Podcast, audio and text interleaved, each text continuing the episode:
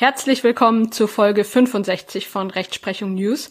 Besprochen wird das Urteil des Bundesgerichtshofs vom 5. Mai 2022 mit dem Aktenzeichen römisch 12 ZR 64 aus 21.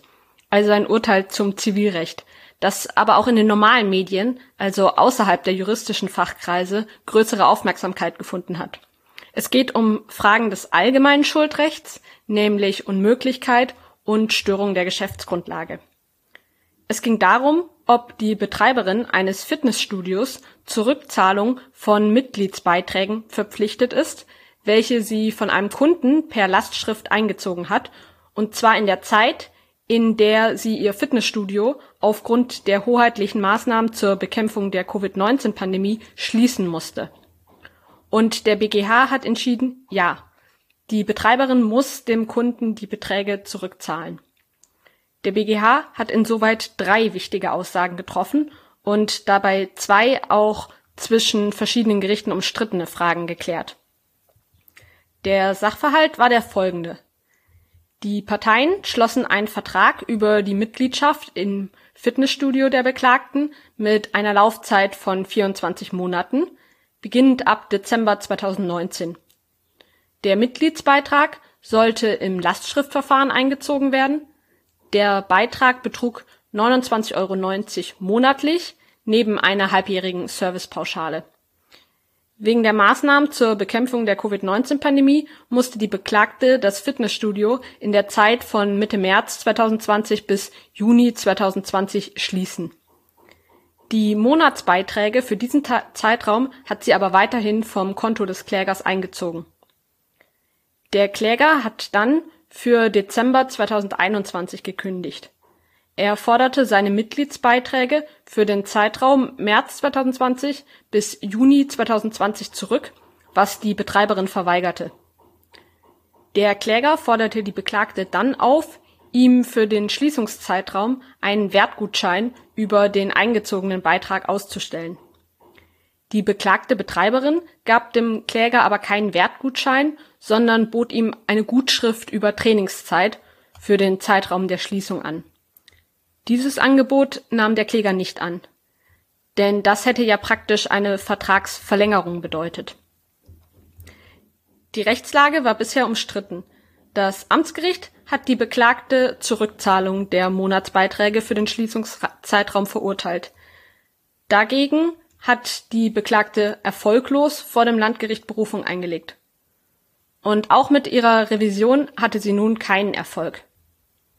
Der Bundesgerichtshof hat entschieden, dass der Kläger gemäß den Paragraphen 275 Absatz 1, 326 Absatz 1 Satz 1 und Absatz 4 und Paragraph 346 Absatz 1 BGB einen Anspruch auf Rückzahlung der für den Zeitraum der Schließung entrichteten Monatsbeiträge hat.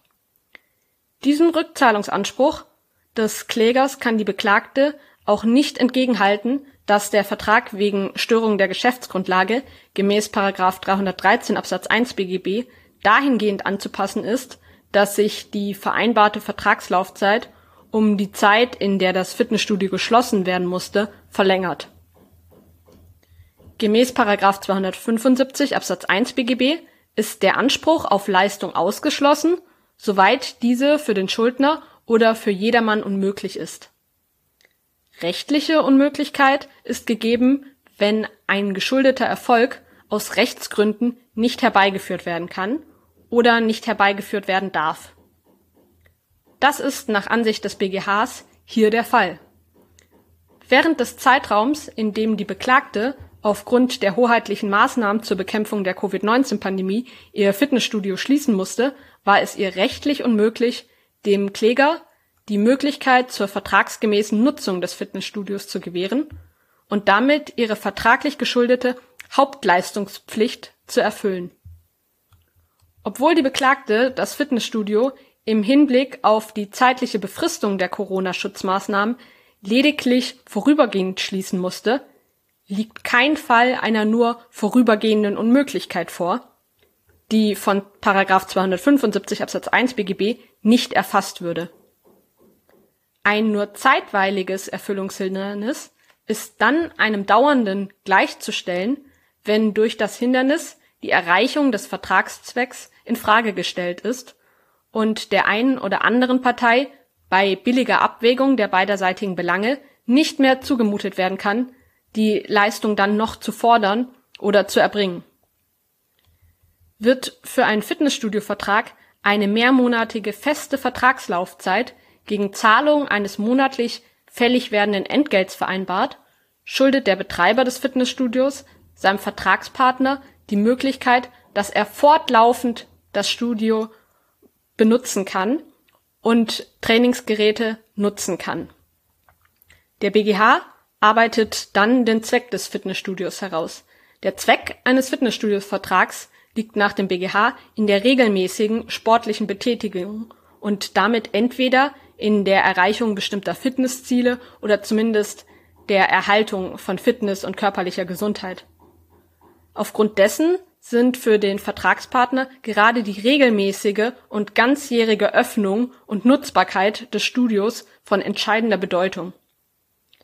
Kann der Betreiber eines Fitnessstudios während der vereinbarten Vertragslaufzeit dem Vertragspartner die Nutzungsmöglichkeit des Studios zeitweise nicht gewähren, etwa weil er das Fitnessstudio aufgrund der hoheitlichen Maßnahmen schließen musste, kann dieser Vertragszweck für den Zeitraum der Schließung nicht erreicht werden.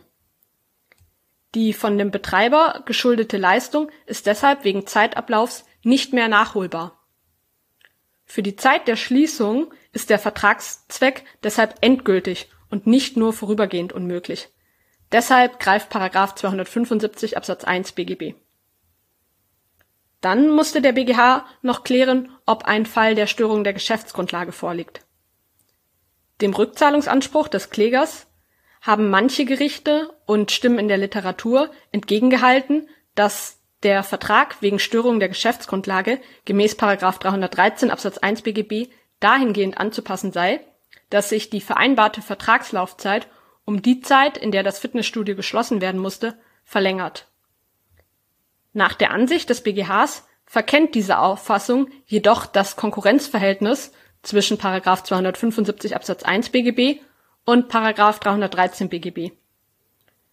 Eine Anpassung vertraglicher Verpflichtungen an die tatsächlichen Umstände kommt grundsätzlich dann nicht in Betracht, wenn das Gesetz in der Vorschriften über die Unmöglichkeit der Leistung die Folge der Vertragsstörung bestimmt.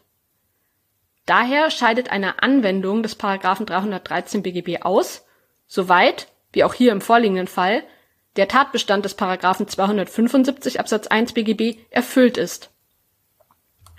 Und darüber hinaus gibt es noch einen zweiten Grund, warum eine Vertragsanpassung ausscheidet. Nämlich weil mit Artikel 240 § 5 Absatz 2 EGBGB eine speziellere Vorschrift besteht, die im vorliegenden Fall einen Rückgriff auf die allgemeinen Grundsätze der Vertragsanpassung wegen Störung der Geschäftsgrundlage ausscheiden lässt.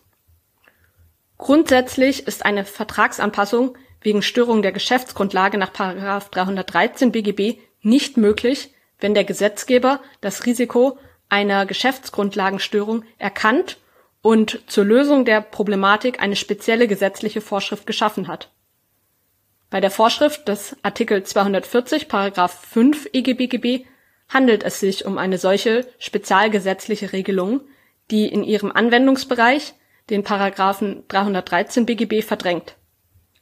Auch das war bisher umstritten. Der Gesetzgeber hat umfangreiche Maßnahmen ab März 2020 getroffen, insbesondere Freizeit und Kontaktbeschränkungen. Eine Vielzahl von Veranstaltungen wurde daher abgesagt und Freizeiteinrichtungen vorübergehend geschlossen. Daher konnten vielfach bereits erworbene Eintrittskarten nicht eingelöst werden. Ebenso konnten Inhaber einer zeitlichen Nutzungsberechtigung für eine Freizeiteinrichtung diese für eine gewisse Zeit nicht nutzen. Der Gesetzgeber befürchtete, dass die rechtliche Verpflichtung der Veranstalter oder Betreiber, bereits erhaltene Eintrittspreise oder Nutzungsrechts äh, Nutzungsentgelte zurückerstatten müssten bei diesen dann zu einem erheblichen Liquiditätsabfluss führen würde, der für viele Unternehmen im Veranstaltungsbereich eine existenzbedrohende Situation zur Folge haben könnte. Zudem sah der Gesetzgeber die Gefahr, dass Insolvenzen von Veranstaltungsbetrieben auch nachteilige Folgen für die Gesamtwirtschaft und das kulturelle Angebot in Deutschland haben könnten. Um das zu verhindern, wollte der Gesetzgeber mit Artikel 240 Paragraph 5 EGBGB für Veranstaltungsverträge, die vor dem 8. März 2020 abgeschlossen wurden, eine Regelung schaffen, die die Veranstalter von Freizeitveranstaltungen vorübergehend dazu berechtigt, den Inhabern von Eintrittskarten statt der Erstattung der Eintrittspreise einen Gutschein in Höhe des Eintrittspreises auszustellen, sofern die Veranstaltung aufgrund der Maßnahmen zur Bekämpfung der Covid-19-Pandemie nicht stattfinden konnte. Durch Artikel 240 Paragraph 5 EGBGB wurde dem Betreiber einer Freizeiteinrichtung ebenfalls das Recht eingeräumt, dem Nutzungsberechtigten einen Gutschein zu übergeben, der dem Wert des nicht nutzbaren Teils der Berechtigung entspricht. Allerdings ist laut BGH damit eben ein echter Wertgutschein gemeint, der notfalls gegen bares Geld eingelöst werden kann. Die bloße Gutschrift über Trainingszeit, die hier von der Betreiberin angeboten wurde, genügt nicht. Hinzu kommt, selbst ein Wertgutschein hätte das Studio nicht von seiner Rückzahlungspflicht befreit, weil er genau gesehen nicht mehr als eine Stundung ist. Das Gesetz gewährt hier eine Frist bis Ende 2021. Wenn der Gutschein bis dahin nicht für zusätzliche Fitnessstunden eingelöst worden ist, dann kann der Kunde doch noch sein Geld zurückverlangen. Durch diese Gutscheinlösung hat der Gesetzgeber unter Berücksichtigung der Interessen sowohl der Unternehmer im Veranstaltungs- und Freizeitbereich als auch der Interessen der Kunden eine abschließende Regelung getroffen, um die Auswirkungen der Maßnahmen zur Bekämpfung der Covid-19-Pandemie im Verein Veranstaltungs- und Freizeitbereich abzufangen. Eine Vertragsanpassung nach den Grundsätzen über die Störung der Geschäftsgrundlage findet daneben deshalb nicht mehr statt.